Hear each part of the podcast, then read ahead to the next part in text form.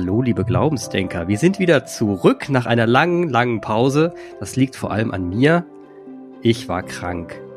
Ich hatte eine klassische Erkältung. Drei Tage kommt sie, drei Tage bleibt sie, drei Tage gibt sie. Aber sie hat mich nicht ins Grab gebracht. Insofern bin ich noch da und äh, begrüße auch erst einmal den lieben Jan, unseren Priester aus Geldern. Hallo Jan. Hi Clemens. Wie geht's dir? Clemens, ich staune über deine Anmoderation heute. Die ist anders als sonst. Aber ist auch nicht schlecht. Ich sage erstmal, ich bin schön, dass, schön, dass du einigermaßen gesund bist. ja, mir geht's gut. Ja. Das freut mich, das freut mich. Und übrigens, also apropos nicht ins Grab gebracht, das ist ja auch was Schönes, aber wir haben heute überhaupt ein Thema, dass es ja auch irgendwie darum geht. Denn wir haben heute ein Thema, Jan, das hast du uns hier eingeschleppt. Thema und, und jetzt kommt der Knaller, noch eine weitere Person. Jan, wen hast du eingeschleppt?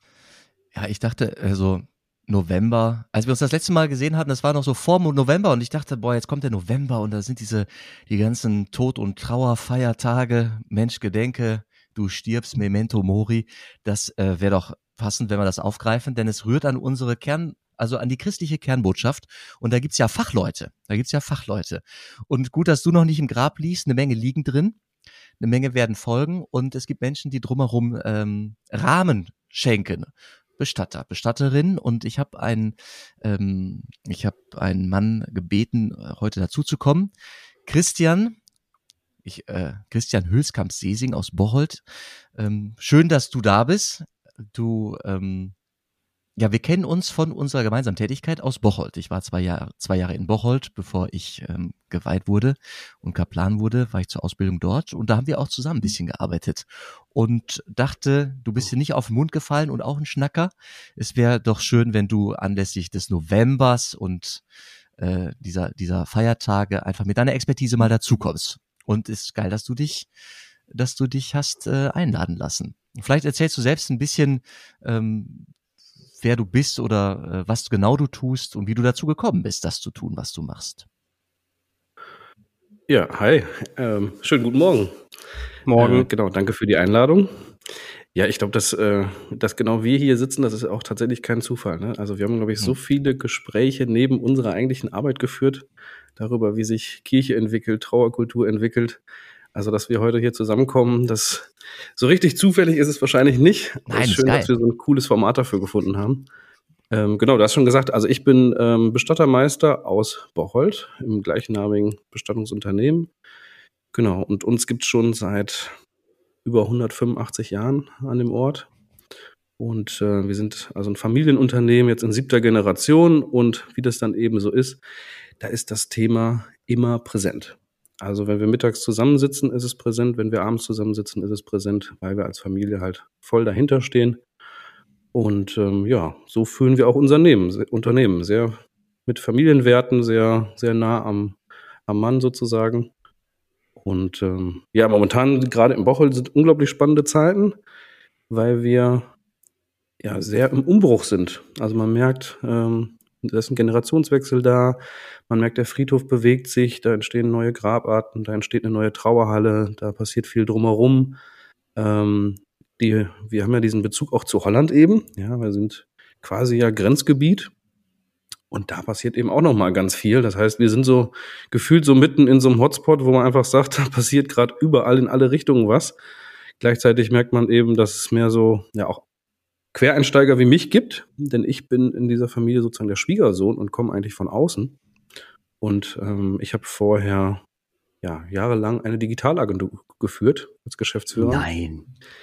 Genau, und deshalb ist es für mich ähm, sozusagen auch nochmal ganz spannend, aus das Ganze aus einer anderen Sichtweise zu sehen. Und äh, ja, deshalb freue ich mich umso mehr, dass wir heute hier so ein digitales Format haben, weil üblicherweise sitze ich sonst eher in Räumen, wo wir bewusst gesagt haben, da spielt Technik eigentlich eher nicht die Rolle, ähm, da ist das alles eher zweitrangig, weil wir immer sagen, nicht vier Augen auf einen Bildschirm, sondern vier Augen schauen sich gegenseitig an. Genau, und deshalb freue ich mich umso mehr, dass wir jetzt heute ein Format finden, was breiter ist, größer ist, aber auch technisch ist. Ja. ja unsere HörerInnen kriegen was auf die Ohren. Du Christian, was mir nicht bewusst war, ich, ich könnte so viele, also ich werde viele Fragen stellen heute. Furchtbar. ja, vielleicht wird es doch eine Doppelfolge. Also ähm, meine erste, ich, mir war nicht klar, dass Hülskamp Sesing 105 und wie viele Jahre? Ja, genau. Also den 185? Ja, wir haben, also wir sind eigentlich so ein Betrieb, wie man das von vielen Bestattern kennt. Das heißt, ursprünglich waren wir auch mal eine Schreinerei. Eine Schreinerei. So, das waren wir aber schon quasi im 18. Jahrhundert. Also das Gründungsjahr ist 1700 irgendwas. Das ist bis heute nicht nachvollziehbar. Krass. Und 1835 haben wir angefangen, Särge zu produzieren. Also da waren wir ein, ja, ein Sargproduzent sozusagen mit einem eigenen Magazin, vielen Kutschen, die wir dann ja sozusagen die Särge in die Region gefahren haben. Und dann eben seit dem Tag sagen wir auch, okay, da haben wir, Mhm. wir haben selber im Ort Bestattung gemacht und dann eben ja, Särge geliefert, wie man das so damals so von den ersten Totengräbern so kannte. Da war der Begriff des Bestatters auch noch gar nicht präsent. Jo, Genau. Totengräber. Ja. Sargschreiner und Totengräber. Ich kenne sie nur aus Westernfilmen. Ich, ich auch, ich bin gerade so voll im, ich bin gerade im Hitchcock. Also das ist ja Wahnsinn. Da bist du ja gerade diese, ne, du hast diese, diese nebligen Szenen vor mir, am, am, am, die so über den Friedhof gleiten, diese, diese Krähen. leichte Nebel, und dann Krähen, ja, genau, äh, fallende, fallende faule Äpfel und so. Ein Traum. Aber ähm, was, was ich, ich sehe dich so an, wir sehen uns ja per Video, du hast lachende Augen, ne, das, das sehe ich ja. Du hast irgendwie immer ein Grinsen im Gesicht, was ich gerade so erkenne. Und äh, das, das äh, find, ist ja für mich ein wahnsinniger Widerspruch, ne? Also Tod, ne? Trauer und dann aber noch grinsen können. Das fällt mir, also da, ich, ich habe da so wenig Bezug zu, dass ich gerade so ein bisschen baff bin. Wie geht man denn, wie also wie geht man mit dem Thema um? Das muss sich ja irgendwann, wenn die Routine sich einschleppt, anfühlen wie, keine Ahnung, wie früher Zigarren drehen am Fließband. Ja, also äh, da, da, da würde ich mal, eigentlich, eigentlich muss ich da aus, aus vollem Herzen vollkommen widersprechen. Ja, Ähm, natürlich ist es heutzutage so, dass es eine gewisse, auch eine gewisse Standardisierung in un- unserem Beruf gibt, ganz klar. Und es macht auch an vielen Stellen Sinn, gar nicht unbedingt immer so tief in alles einzusteigen, weil man lädt sich da ja auch ganz schön viel auf. Also wir gucken Mhm. zum Beispiel in unserem Betrieb schon, dass wir irgendwie auch ein bisschen, ein bisschen Dinge trennen. Also derjenige, der sozusagen seine Arbeit am Verstorbenen verrichtet, der Mhm. muss jetzt nicht unbedingt noch die ganze Geschichte der Familie auch mitbekommen. Ja, während Mhm. derjenige, der eher an der Familie ist, also bei den Angehörigen ist, der muss jetzt nicht unbedingt am Verstorbenen auch noch arbeiten. Also da bin ich, glaube ich, so der Einzige, der da wirklich zwischen den ähm, Posten springt und bei allen anderen ist das getrennt. Also sehr wohl gut durchdacht getrennt, weil man das nicht unbedingt immer braucht. Das macht auch nicht immer an jeder Stelle die Arbeit besser, sondern ähm, ich glaube, man sorgt eher dafür, dass man was mitnimmt. Ähm, ehrlich gesagt, äh, warum, warum ist das nicht mit der Routine so? Weil man eigentlich jedes Mal noch wieder überrascht wird. Also ich mache das ja jetzt erst seit drei Jahren. Ich bin in der Familie seit über 17 Jahren. Deshalb, Mhm. vorher war ich so, so diese typische Familienaushilfe, ja, wie man das so am Wochenende vielleicht aus anderen Berufen nicht so kennt, aber ist halt ein Familienunternehmen und wenn mal dann Hilfe irgendwo gebraucht wird, dann ist man so mit drin, ob man will Mhm. oder nicht. Ähm, und ich habe mir den Beruf im Gegensatz zu vielen Bestattern ja bewusst ausgewählt. Also ich hatte ja was ganz anderes, Mhm. wo ich eben genau eigentlich diesen Effekt, den du gerade beschrieben hattest, äh, nach einer Zeit verspürt habe. Also wir haben, ich habe über 15 Jahre dieses ganze Digitale gemacht und habe dann gemerkt, okay, irgendwann so richtig neu ist es halt auch nicht mehr. Dann gibt es mal ein neues Interface, aber vom Prinzip bleibt die Arbeit die gleiche. Mhm. Und habe mich damals schon sehr in den Bereich der Psychologie ähm, reingearbeitet. Ich war zuletzt, ja, man nennt es heute User Experience Designer. Mhm. Das heißt, ich habe mich jetzt sehr um Denkmuster gekümmert, um Visionsarbeit, ähm, wie nehmen wir Interfaces wahr, dieses ganze Thema. Und ich habe euch zusammengebracht, um Himmels Du, ich, ich wollte gerade sagen, Killer, ey, was Um machst du hier? Jan, was machst du hier? Das war doch, das war doch geplant. Das war doch geplant von vornherein.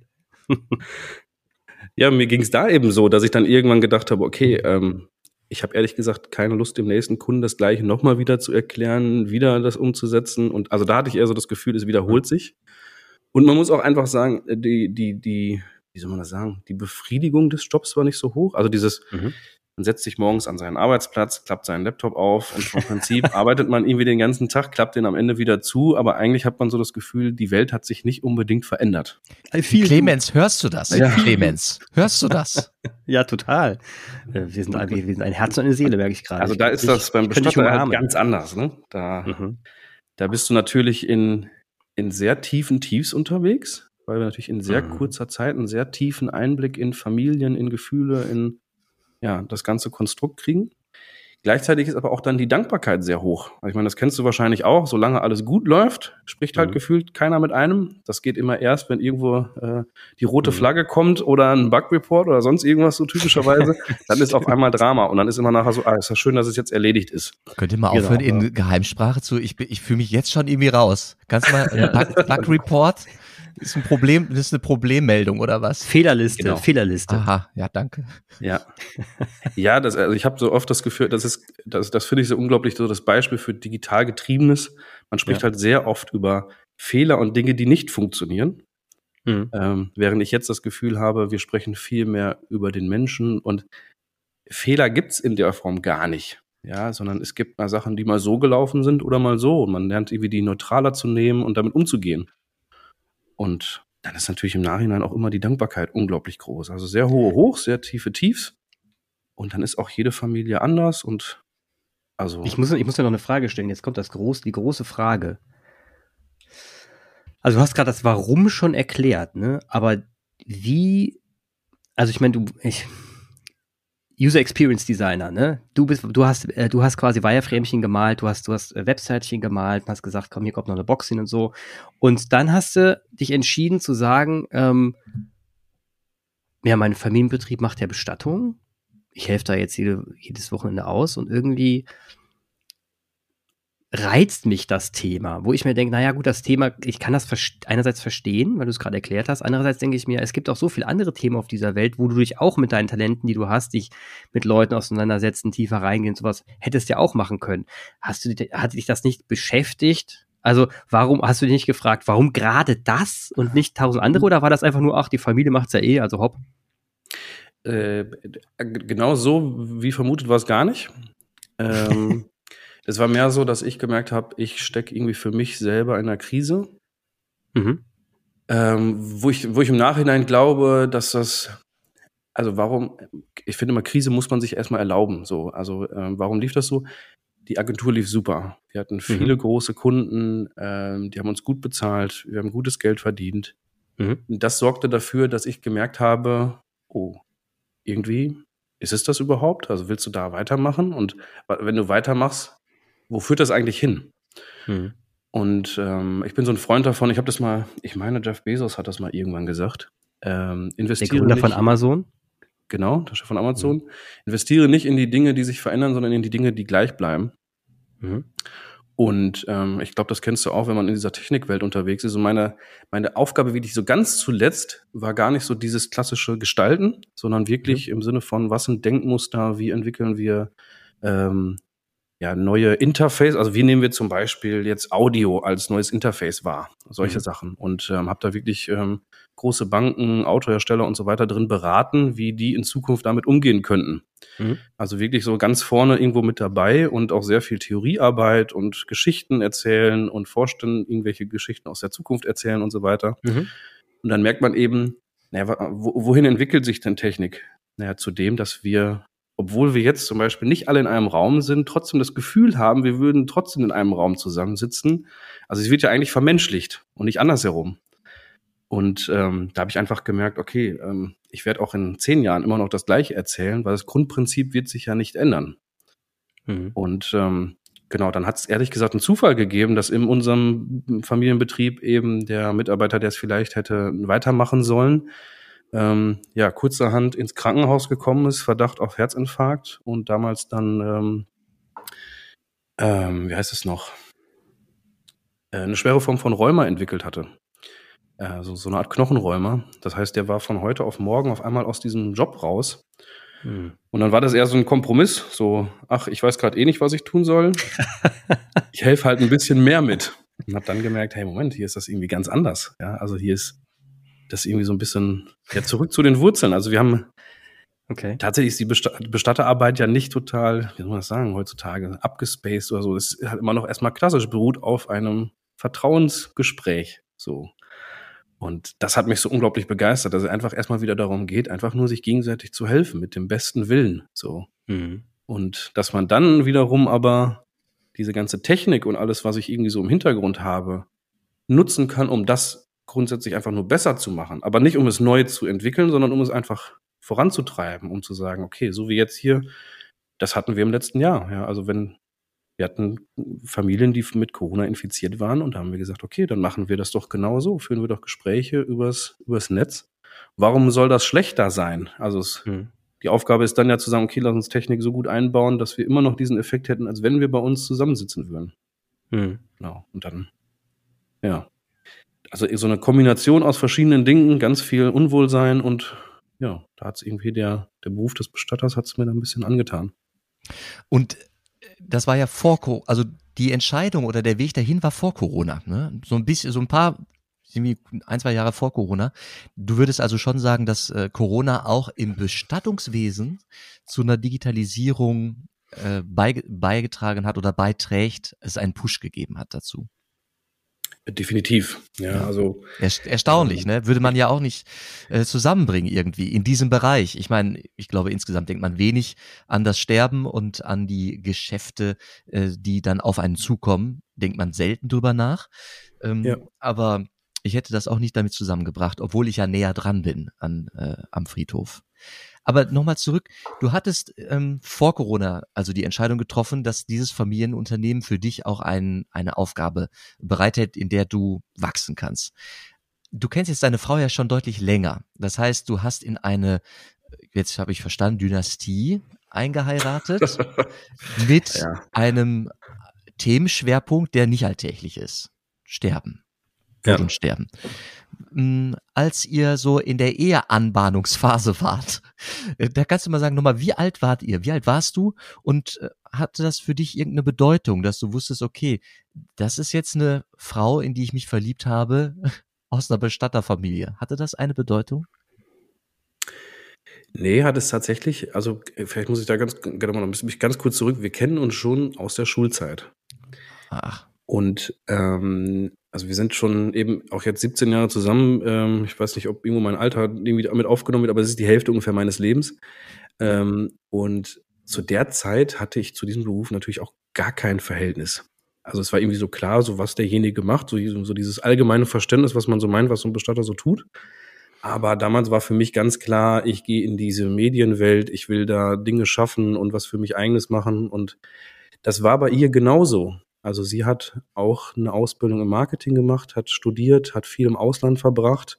Also es war nie so, dass wir in der Familie so dieses Gefühl hatten, wir müssen irgendwie hier auch eine Nachfolge antreten oder so. War ja auch lange gar nicht geplant. Also das hat sich jetzt erst in den letzten Jahren so entwickelt.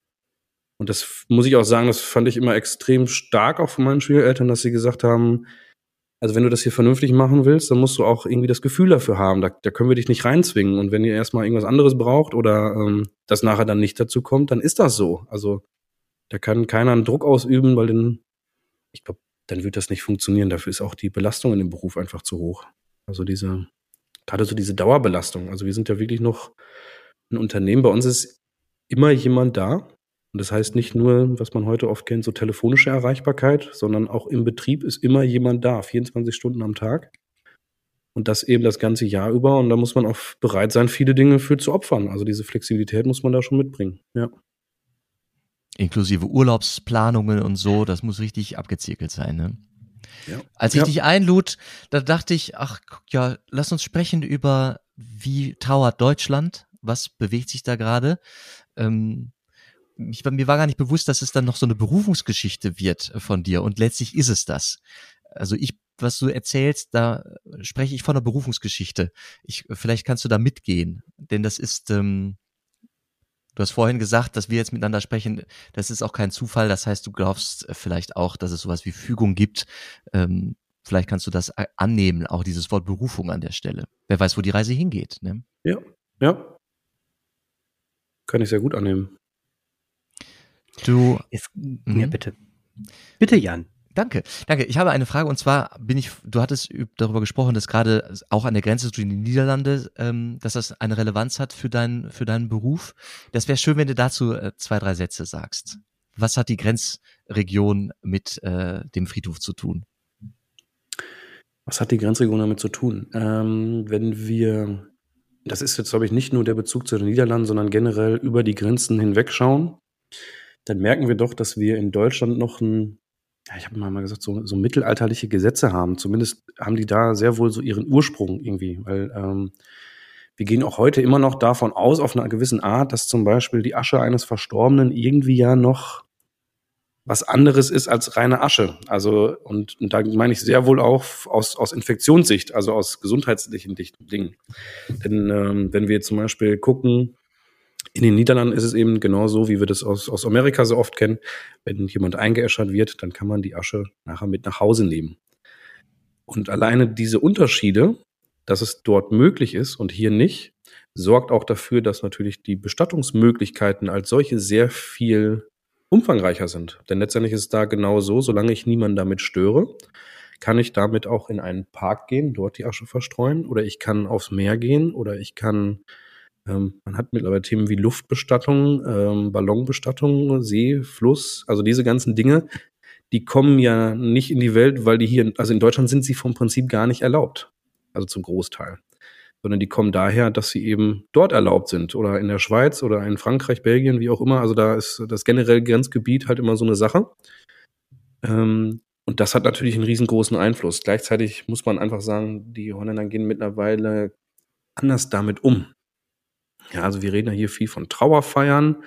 Wir reden von, also wenn wir von das ist ja auch schon so typisch deutsch. Ja, warum heißt das bei uns eigentlich Trauerfeier? Es geht ja um viel mehr als Trauer. Es geht darum, ein Leben zu ehren. Ja, warum heißt das nicht Lebensfeier oder Ehrungsfeier oder also da fängt das schon mit an und das ist bei den Holländern ein bisschen anders. Da ist es wirklich so, da geht es gar nicht so sehr darum, dass man so diesen einen, diesen einen, ja, sag mal, Führer hat, ob das jetzt der Pfarrer oder der Redner ist, der da den Ton angibt, sondern es ist eher so das Gefühl von, wir kommen zusammen und jeder, der möchte, kann auch noch mal seine Geschichte erzählen. Also wie er zum Verstorbenen stand. Und das, das, das, das kann man sich, ich weiß nicht, wenn man das vielleicht nur so hört, ist das sich schwer vorzustellen. Aber das verändert so diese ganze Art und Weise, wie man damit umgeht.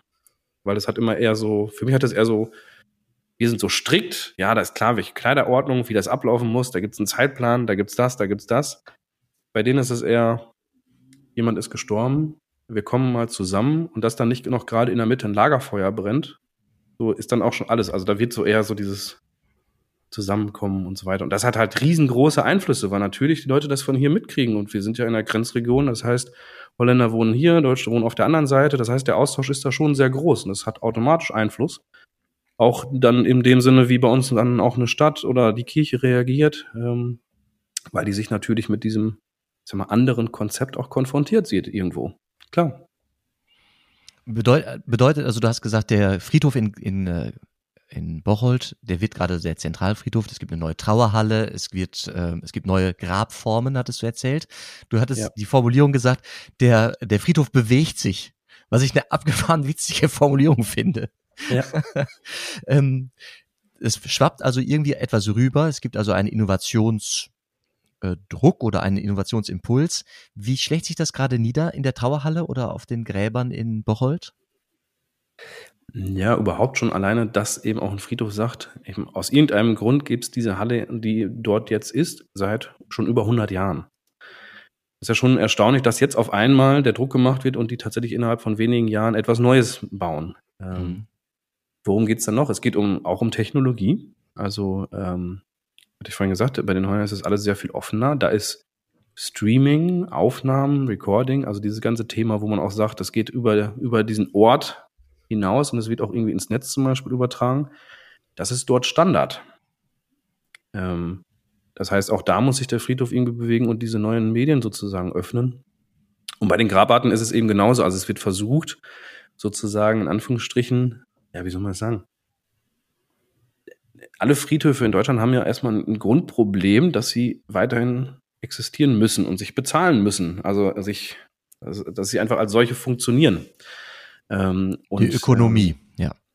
Ja, und sie müssen irgendwie dafür sorgen, dass jetzt Grabarten schaffen, die weiterhin interessant sind, den Nerv der Zeit ansprechen und auch ein bisschen diese, sag mal, Konkurrenz aus dem Ausland ja, klein hält, damit eben die Verstorbenen auch hier bleiben und hier beerdigt werden. Und sie die Familie eben nicht entscheidet, hier, sag mal, die fünf Kilometer über die Grenze zu gehen und dort bestatten zu lassen. Ähm, ganz klar, also da, da, da hat man auch so einen unternehmerischen Aspekt, um einfach den Friedhof als solches auch in Zukunft noch zu erhalten. Mann, die Custom Experience bei, bei den Bestattungsinstituten, ich hau mich weg. Also das, äh, es, ich, also das ist ja so, ne? Ich, ich bin da, also für mich ist ja Bestattung ungefähr so wie eine Klinik, ne? Da muss ich hin, wenn ich krank bin und ein Bein gebrochen ist. Und wenn ich tot bin, muss ich halt zum Bestatter. Hilft halt nichts. Ne? Im Garten eingraben ist halt, glaube ich, nicht erlaubt. Ähm, ja, aber ist das nicht das total halt, schade? Dass, genau, ich, oh, das, ja, ja, ja. es ist schade, ja klar, aber ich andererseits denke ich mir, also ich, ich bin, ich, das haut mich gerade so vom Hocker. Ich verstehe, was du sagst. Ich kann das auch nachvollziehen. Ich kann auch diese, ähm, ich kann mir auch diese ähm, Sehnsucht vorstellen, wenn Menschen sich denken, ich habe jetzt einen, einen, einen, meinen geliebsten Lebenspartner verloren und ich will ihn ehren und mit dann ein, für ihn eine Feier veranstalten. Das ist auch korrekt und richtig so und ich würde es genauso tun. Ja, das ist gar keine Frage, weil man es ja auch für sich macht. Weil man sich ja das emotional muss man das ja auch verarbeiten. Man muss ja verabschieden und das Verabschieden dauert ja länger als einen Tag. Ja alles, alles richtig, ne? Und, das, und gleichzeitig denke ich mir jetzt, das ist die Seite von mir, ich als Kunde oder ich als, Men als Nutzer und Mensch hinten dran, der, der seine Probleme hat. So, jetzt bist du da mit deinem Bestattungsinstitut und jetzt mal dreckig gesagt, ich mache das jetzt erstmal nur, um die Diskussion ein bisschen anzuheizen, aber da sei mir nicht böse, das ist halt ein bisschen Eck Eckpunkt, der mir trotzdem in den Kopf, Kopf kommt. Mhm du bist als Bestattungsinstitut da und du bist ja einfach nur da, weil du da sein musst. Also ich meine, das ist ja auch gesetzlich geregelt, hilft ja nichts, ne? Wer braucht hier irgendwie so ein Ding, das dafür sorgt, dass ich abge dass, dass, dass die, die Leiche irgendwo mal entsorgt wird und irgendwo hingebracht wird. Das ist so das, das, was da hinten dran steckt. Und es gibt ja auch Menschen da draußen, die, glaube ich, so denken. Ne? Die wollen einfach nur jetzt mal zacke, zacke, mal weg damit und so weiter und so fort. Und das ist ja letzten Endes, also ich, wie, wie kommst du mit diesem Spannungsfeld zurück, dass du einerseits systemisch brauch, gebraucht wirst wie die Müllabfuhr und andererseits aber irgendwo dann doch da mehr ist als eine Müllabfuhr? Ne? Da, also es ist ja, ist ja schwierig. Oder da, da komme ich gerade nicht so zurecht emotional, weil ich denke, du bist da, das, da musst du ja auch für dich irgendwo deinen Sinn finden, weißt du, weil du könntest ja auch sagen, oh Mann, ey, ich bin nur ein Bestandsinstitut, was wollt ihr eigentlich von mir? Ging ja auch, ne? Wo, wo, holst, wo schöpfst du deinen, deinen weiteren Sinn da rein? Ja. Ich finde das erstmal äh, total gut, dass du tatsächlich einfach klare Worte formulierst, weil die, die Worte, die du gerade benutzt hast mit Entsorgung und so weiter, genau, lass uns nicht drum herum, genau darum geht's oftmals. Also, und da merken wir auch, es gibt auch natürlich bei uns eine Entwicklung, wo man eben sagen muss, ähm, ja, es gibt so, so, so eine Spaltung, ne? wo man eben sagt, für mhm. die einen ist das ein extrem unangenehmes Thema. Da ist vielleicht auch gar nicht so der Bezug so dazu da und da ist auch vielleicht der Glaube oder das, was man sich dahinter vorstellt. Weil natürlich ist unser Thema immer ein Glaubensthema. Weil wenn mhm. ich glaube, dass das alles unwichtig ist oder dass es dann am Ende nur eine leere Fleischhülle ist, die, um die es da noch geht, ähm, natürlich gibt es da ganz viele, die sagen, vom Prinzip, macht doch mit mir, was ihr wollt. Ja, und warum ja. soll das noch unglaubliche Kosten verursachen? Klar. Ähm, ich stehe da, ich stehe da ganz offen zu, weil ich ehrlich gesagt sagen muss, dass, ich sehe das gar nicht so als meine Aufgabe an. Also ich sehe uns als, als, als Problemlöser in dem Moment und ich bin reiner Wunscherfüller. Also wenn jemand sagt, mhm. mir ist das alles total wurscht, entsorgt mich in Anführungsstrichen auf äh, die günstigste Art und Weise und ich in einem Gespräch mit ihm rauskriege, dass das sein Glaube ist und dass ihm das tatsächlich egal ist, dann ist das für mich vollkommen in Ordnung. Also da habe ich keine, keine menschlichen Zweifel dran, weil ich erfülle in dem Moment den Wunsch. Und mhm. das ist vorhin gesagt, es gibt, also theoretisch ist das sogar so, also Bestatter als solche haben rechtlich keine Grundlage. Ne? Ähm, okay. das, das war früher mal so, dass man gesagt hat, Verstorbene dürfen nur in gewissen äh, Fahrzeugen transportiert werden und so weiter. Und da gibt es bis heute noch irgendwelche Diengeschichten, die das natürlich auch vorsehen. Mhm. Aber rein rechtlich ist das alles, was wir machen, auch von jedem anderen zu machen. Also ich könnte auch sogar relativ einfach, weil es äh, bis heute ja auch keine Grundbedingungen oder Grundanforderungen gibt. Das heißt, du könntest morgen zum Amt gehen, meldest äh, dein, dein Bestattungsgewerbe als solches an und könntest loslegen. Ja. Hm. Die Frage ist, halte ich, halte ich, also ist, ist das rechtlich in Ordnung? Ja, warum sollte man nicht die Hürden klein halten? Auf der anderen hm. Seite ist das menschlich in Ordnung? Weiß ich jetzt nicht. Ich wüsste jetzt nicht, ob das für jeden gemacht ist, zu sagen, weil man hat ja auch einfach es ist ja nicht immer so, dass Lieschen Müller mit 96 Jahren verstirbt und alles ist irgendwie okay, sondern mhm. es gibt eben auch all die anderen Fälle, wo ich Zweifel hätte, ob das jeder mal eben so machen kann und soll. Auch, also auch nicht nur, weil man andere damit verletzen könnte, auch, sondern weil man einfach sich selber da auch was, ja, was auflädt, wo man mit klarkommen muss. Also. Du bist ja Vermittler, ne? Also du bist ja Vermittler zwischen dem Toten und den Lebenden. Richtig? Du stehst ja zwischen dem Toten und dem Lebenden meistens, oder? Ja, äh, genau. Wobei das nicht, eigentlich nicht mal immer wahr ist, weil ähm, da hast du ja vorhin drüber gesprochen. Also wann braucht man uns, wenn jemand stirbt? Da habe ich schon gesagt, da habe ich ja gerade schon so eingeworfen, ist das nicht schade? Ja, weil ich denke, also klassisch war das so, wenn wir wirklich auch mal so von diesem Totengräberdenken ausgehen, was wir irgendwie aus Lucky Luke und Co. kennen, ja, so dann kam der frühestens, wenn absehbar war, so jetzt gleich ist vorbei. Ja. Ähm, ich sehe das heute eher so, dass wir die Aufgabe haben, ich meine, habt ihr in der Vergangenheit auch schon mal in anderen Folgen drüber gesprochen, wir sind manchmal so ein bisschen die Ersatzleute für das, was vorher die Kirche gemacht hat. Mhm. Weil wir eben, naja, eben ganz nah am Glauben sind. Also wenn, wenn, wenn du dir eben vorstellst, dass dein Körper nochmal wieder in den Himmel fährt oder dass er als Ganzes erhalten werden muss oder, na, also da, da haben wir auch mit allen Glaubensrichtungen zu tun. Also wir sind da sogar mhm. sozusagen übergreifend tätig. Ähm, das gleiche ist, ja, einfach die Frage, ähm, oder die, man muss sich manchmal das, also wenn jetzt jemand nicht zufälligerweise vorher mal bei uns war, das vorher geregelt hat, wie er eine Bestattung haben möchte, mhm. dann haben wir eigentlich oftmals eine sehr komische Situation, weil wir ehren dort ein Leben und denjenigen habe ich ja vielleicht noch nie kennengelernt. Mhm. Das heißt, dieses, was du vorhin sagtest, so wir stehen zwischen denen, ne, eigentlich gar nicht. Wir stehen, man muss eigentlich ganz klar sagen, wir stehen sehr, sehr nah bei den Angehörigen. Mhm und lassen uns von denen ja erzählen, wie das Leben des anderen eigentlich war. Mhm. Natürlich versorgen wir den Verstorbenen und so weiter und kümmern uns um ihn, aber erstmal als, als menschliche Hülle. Mhm. Das, was da den, den Menschen erst ausmacht, das kriegen wir meistens eher durch die Angehörigen. Ja, weil wenn die mir sagen, das war ein ganz schlimmer Mensch, dann muss ich ja, also, dann muss ich jetzt nicht eins zu eins das immer so übernehmen, aber erstmal arbeite ich mit dem, was da kommt. Und wenn das der Liebste, der Tollste und so weiter war, dann eben in die andere Richtung. Also da, da habe ich oft gar keine andere Möglichkeit. Und das macht unseren Beruf ja auch so unglaublich schwer. Ich muss für jemanden eine Lebensfeier veranstalten, den ich gar nicht kenne, sondern nur aus dem, was andere erzählen. Und jetzt, jetzt, jetzt rüber, schwenke ich rüber zu Jan mit der Kamera. Wie? Und denke mir die ganze Zeit, Jan, guck mal hier. Da ist jemand, ne, der übernimmt die Aufgaben der Kirche, weil er es will, nicht weil er es muss weil er eine, weil er, weil er eine Grundlebenseinstellung hat zu sagen, das ist, das gebührt sich so. Man, jemand, der jemand verloren hat, dem muss man entsprechend auch helfen, auch e, eventuell mal seelisch unterstützen und dem irgendwo ein begleiten, einen, einen Weg bereiten, damit er in der Lage ist, am Ende den Verstorbenen auch äh, für seine Art ähm, Gebühren zu verabschieden. Und kriegst du da schlechtes Gewissen, Jan? Also als Vertreter der Kirche jetzt, nicht als, als Jan natürlich. Hm.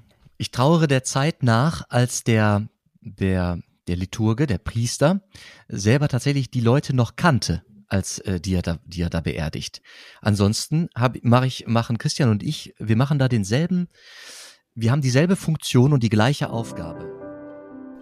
Und ihr könnt euch das vorstellen, wir machen hier eine Pause. Und zwar wird es eine zweite Folge geben, in der ihr erfahren werdet, was denn die Funktionen sind, die Jan und Christian eigentlich sich teilen und ähnlich sind. Es werden noch interessante Aspekte diskutiert werden, auch bezüglich Kirche und welche Funktion die Kirche hat und welche Funktion eigentlich die Bestattungsinstitute haben in diesem ganzen System. Es wird sehr interessant. Schaltet einfach nächste Woche nochmal ein zur zweiten Folge und dann werden Christian, Jan und ich noch eine gute halbe Stunde über dieses Thema sprechen. Und wenn ihr jetzt noch dran seid, eine kleine Bitte habe ich, hab ich an euch. Es wäre klasse, wenn ihr kurz mal innehalten würdet und auf diversen Plattformen, wo man Sternebewertung geben kann, uns Glaubensdenker auch eine gewisse Bewertung gibt.